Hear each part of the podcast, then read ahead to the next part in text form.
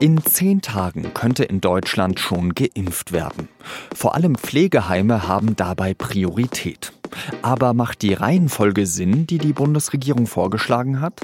Und welche ethischen Konflikte werden dabei offensichtlich? Darüber habe ich mit dem Medizinredakteur Werner Bartens gesprochen. Sie hören den SZ-Nachrichten-Podcast auf den Punkt mit Jean-Marie Magro. Los geht's nach der Werbung.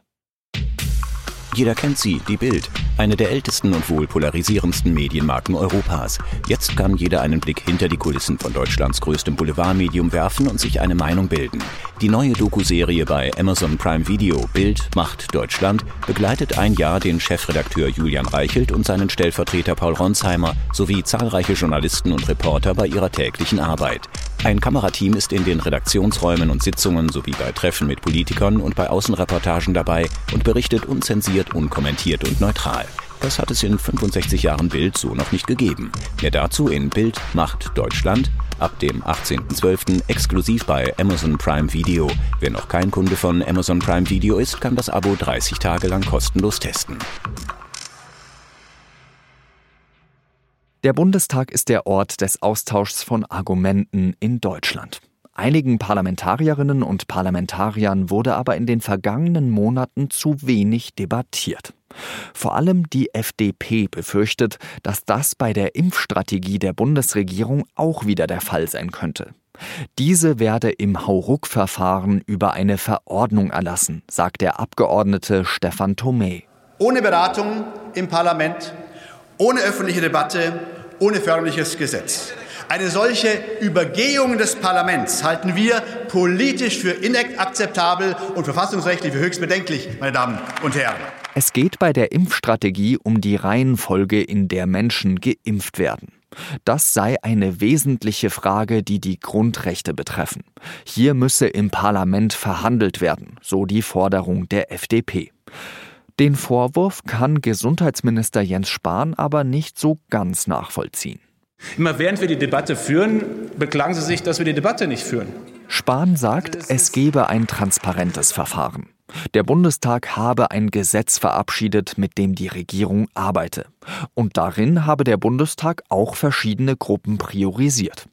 Er habe den Eindruck, sagt Spahn, dass es eine große Mehrheit in Deutschland dafür gebe, die besonders Verwundbaren, die Älteren, die Menschen in den Pflegeheimen, die über 80-Jährigen, diejenigen, die sie pflegen und unterstützen, zuerst zu impfen. Da gibt es einen großen Konsens in Deutschland und das ist auch gut in dieser Frage. Und genau über diese Strategie habe ich mit dem SZ-Medizinredakteur Werner Bartens geredet. Werner, kannst du diesem Argument von der FDP etwas abgewinnen, dass man mehr Transparenz in das Verfahren bringen muss, dass man darüber im Bundestag richtig streiten muss?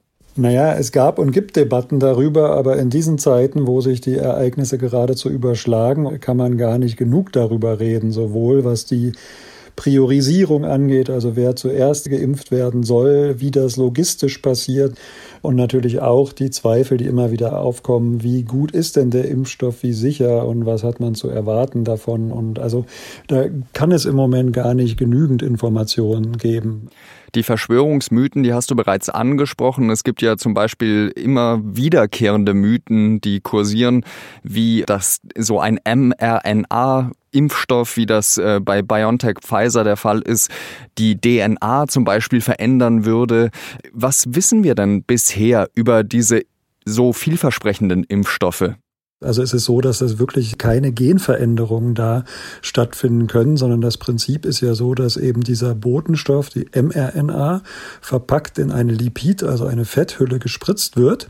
Und das wird dann in Muskelzellen aufgenommen. Und dann passiert das, was Muskelzellen so machen, nämlich diese sogenannte Proteinbiosynthese. Also es werden dann diese Eiweißstoffe auch in der Zelle in kleinen Mengen hergestellt und werden dann von der Zelle an der Außenschicht präsentiert, Antigen Antigenpräsentation nennt man das. Und darauf richten sich dann eben Antikörper im des Immunsystems. Also die reagieren darauf, dass die Muskelzelle diesen für sie fremden Stoff nach außen zeigt. Guck mal, was wir hier haben. Kennt ihr das? Ist das eigen? Ist das fremd? Der Körper sagt, nee, das ist fremd und produziert Antikörper. Und das führt dann dazu, wenn diese Antikörper gebildet sind, dass wenn man dann mit dem tatsächlichen Coronavirus infiziert ist, dass dann diese Antikörper da sind und dazu führen, dass man entweder gar nicht erkrankt oder nur sehr milde. Wer das jetzt nachvollziehen konnte, der merkt vielleicht, es kann gar nicht in diese DNA-Vermehrung, in die, in die Gene sozusagen eingebaut werden. Das ist, findet in ganz anderen Bereichen der Zellen statt. Also das Erbgut wird da gar nicht tangiert der Zelle. Also nichts mit Genveränderung innerhalb der Zellen. Kannst du mir da als jemand, der nicht Medizin studiert hat, erklären, wie kann es denn eigentlich sein, dass dieser Impfstoff mich zwar vor der Erkrankung schützt, mich aber nicht davor schützt, dass ich mich anstecke und damit auch andere wieder anstecken kann? Das sind alles noch sehr, sehr vorläufige Daten, deswegen betone ich das nicht zu sehr, will das nicht zu allgemein sagen, aber es ist ja so, wenn ich geimpft werde, ich habe ja vorhin das Prinzip versucht zu erläutern, dann habe ich im Körper, äh, hat der sogenannte Antikörper, die eben äh, das Virus relativ schnell unschädlich machen. Wie schnell das geht, ob das sofort geschieht, ob das vollständig passiert, das weiß man eben noch nicht. Man weiß nur, dass es es zu einem gewissen Maße tut. Wenn es das aber nicht von Anfang an vollständig tut, dann heißt das ja auch, ich habe diese Viren eine Zeit lang in mir, auch wenn ich nicht schwer erkranke und kann die dann eben auch womöglich weitergeben weil das ist ja ein ganz entscheidender Punkt in dieser gesamten Impfstrategie. Wenn Leute sich zwar anstecken, aber nicht mehr erkranken, ist es ja dementsprechend sinnvoll, dass man zum Beispiel Ältere impft, weil die ja ein höheres Risiko haben, schwer zu erkranken. Wenn es jetzt aber so wäre, dass es äh, darum geht, die, die Superspreader sozusagen mit dem Impfstoff auszuschalten, also dass die dieses Virus eben nicht mehr so verbreiten können, wäre es ja vielleicht sinnvoller, Jugendliche zuerst äh, zu impfen. Oder sehe ich das falsch? Es ist auch richtig wichtig, sinnvoll, vielleicht sogar effektiver, das müsste man in größeren Modellrechnungen ermitteln, dass man die mobileren Menschen sozusagen impft. Es geht ja quasi um Unterwegssein, um Kontakte, um Mobilität. Und da sind jetzt, sagen wir mal, die bettlägerigen Alten, wie auch übrigens die Säuglinge, jetzt sind ja keine, keine Gefahr der Übertragung, weil die ja nun mal wenig selbstständig unterwegs sind. Macht diese Reihenfolge, die die Bundesregierung da aufgestellt hat, für dich Sinn? Die ist auf den ersten Blick sehr sinnvoll, aber es gibt in der Medizinethik auch verschiedene Überlegungen, verschiedene Herangehensweisen. Das eine ist die utilitaristische Ethik, also da frage ich, Wer hat den größten Nutzen davon? Der Nutzen für einen 80-Jährigen oder 70-Jährigen ist vermutlich größer als für einen 18- oder 17-Jährigen, weil ja das Risiko mit dem Alter deutlich ansteigt. Das wissen wir ja mittlerweile sehr gut.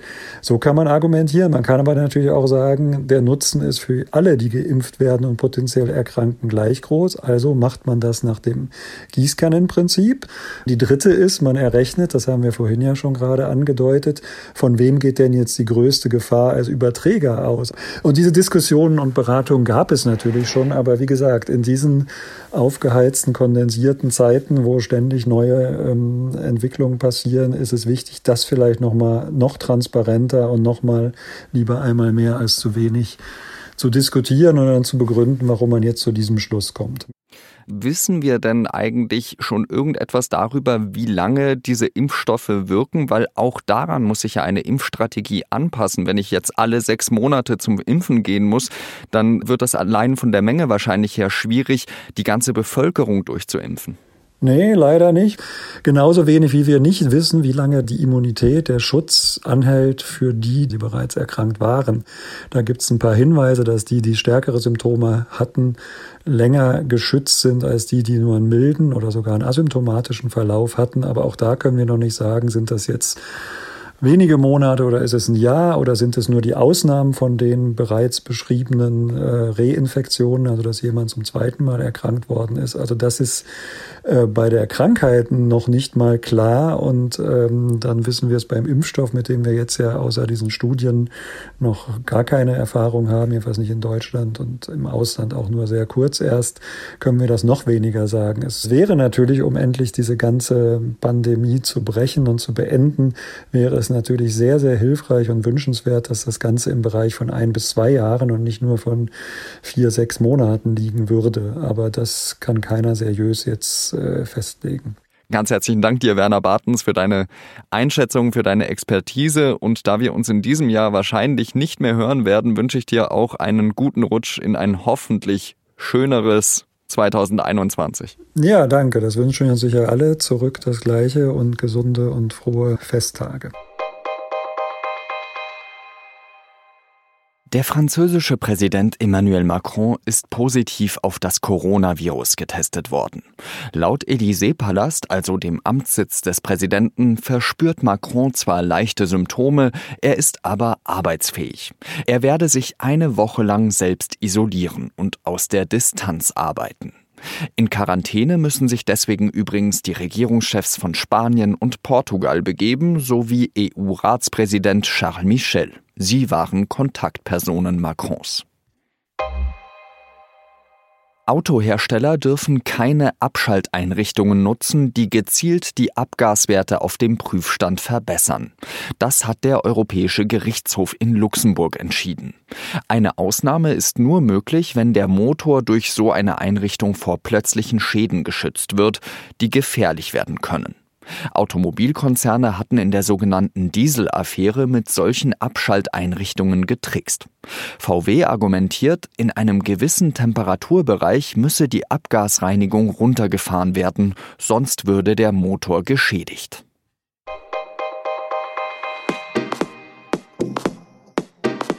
Meine lieben Hörerinnen und Hörer, der Kollege Lars Langenau hat sich am Mittwoch vielleicht ein ganz kleines bisschen missverständlich ausgedrückt.